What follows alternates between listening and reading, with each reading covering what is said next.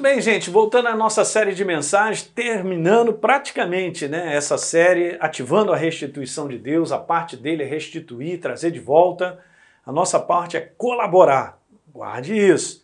E aí eu estou usando o texto base de Zacarias, do capítulo 9, verso 12, pedindo para voltar, gente, né, à fortaleza de segurança, que é Ele mesmo, a Sua palavra, vocês que estão presos de esperança, e ele declarou que hoje mesmo eu restaurarei, eu restituirei em dobro a sua antiga prosperidade. Esse é o coração de Deus, legal? E aí eu falei sobre perdas e prejuízos, envolve também quatro passos importantes da nossa parte. O primeiro deles eu comentei, abrir os olhos para a possibilidade de estar vivendo com perdas.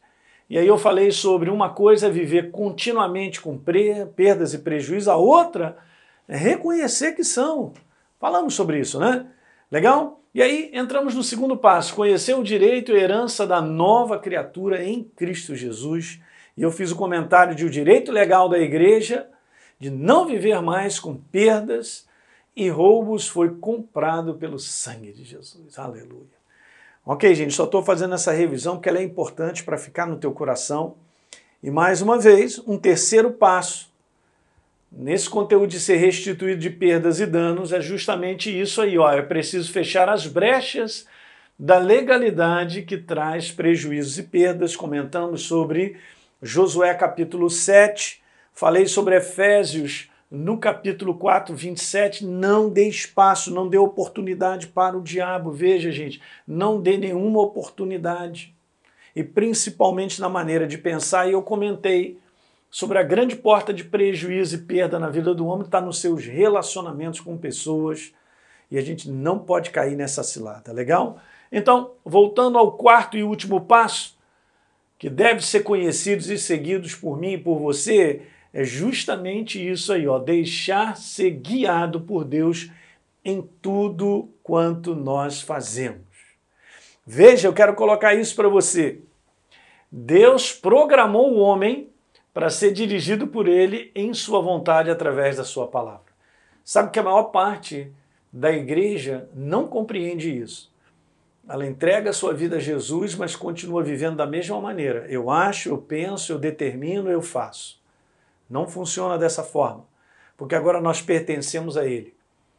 Nós somos o corpo de Cristo, Ele é a cabeça. Quem manda é a cabeça. São coisas básicas, mas por incrível que pareça, as pessoas não sabem.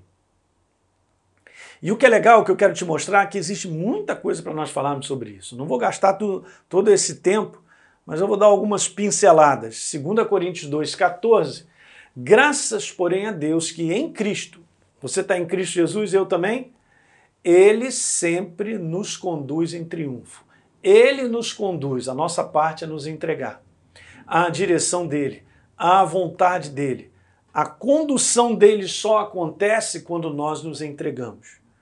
Lembra lá do Salmo 37, verso 5? Entrega o teu caminho ao Senhor. Não, eu estou agarrado, sou eu que estou fazendo e tal.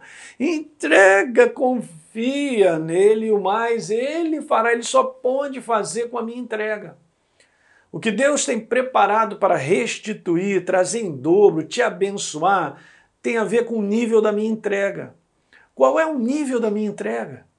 Porque se eu continuo vivendo como eu sempre vivi, da minha maneira, como eu acho, como eu penso, mas eu sou uma nova criatura, eu sou de Jesus, eu, eu, eu tiro ele de operar na minha vida e fazer o melhor. Eu quero te falar que a vida, veja, dirigida por Deus não permite a ação de perdas e prejuízos como definitivas. Porque eu posso passar e você também por situações que são difíceis e muitas vezes são consideradas da parte do céu como que são consideradas como provas, testes sobre a nossa vida. Ok? Mas não para nos eliminar, pelo contrário, para que nós sejamos promovidos e a gente cresça.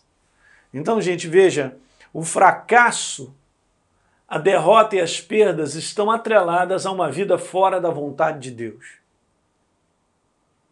Se você é consciente que você está afastado de Deus, ah, pastor, estou afastado, é agora com essa pandemia e tal, e aquilo outro, eu deixei, eu tinha aquela pegada, eu estava naquela pegada, agora eu larguei, eu estou desanimado, eu, eu parei, eu não estou indo mais, eu, eu, eu. Gente, não dá. Nós temos que voltar, ó, retorne à fortaleza de segurança e prosperidade. Retorne ao padrão que você tinha antes, de compromisso, ao padrão que você tinha de não abrir mão. Eu sei que tudo isso pode acontecer por vários motivos, gente. Eu não estou aqui te crucificando, nem colocando peso nenhum sobre a tua vida. Eu estou falando com muito amor e carinho, porque Deus é aquele que está pedindo: retorne, vem cá, vem cá, vem cá. Ele quer nos abençoar. Mas tem um padrão. Não tem jeito. Veja bem como está escrito aí. Ó.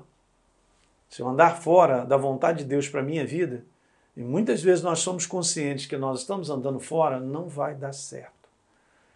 Nós vamos ter perdas e prejuízos naturais. É aquele lance que está escrito na palavra, né?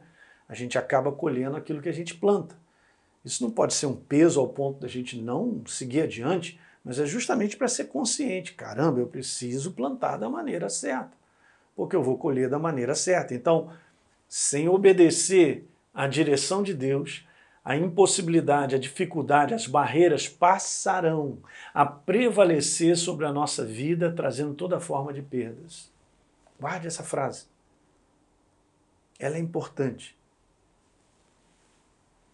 E por último, eu quero te dizer isso aqui, ó.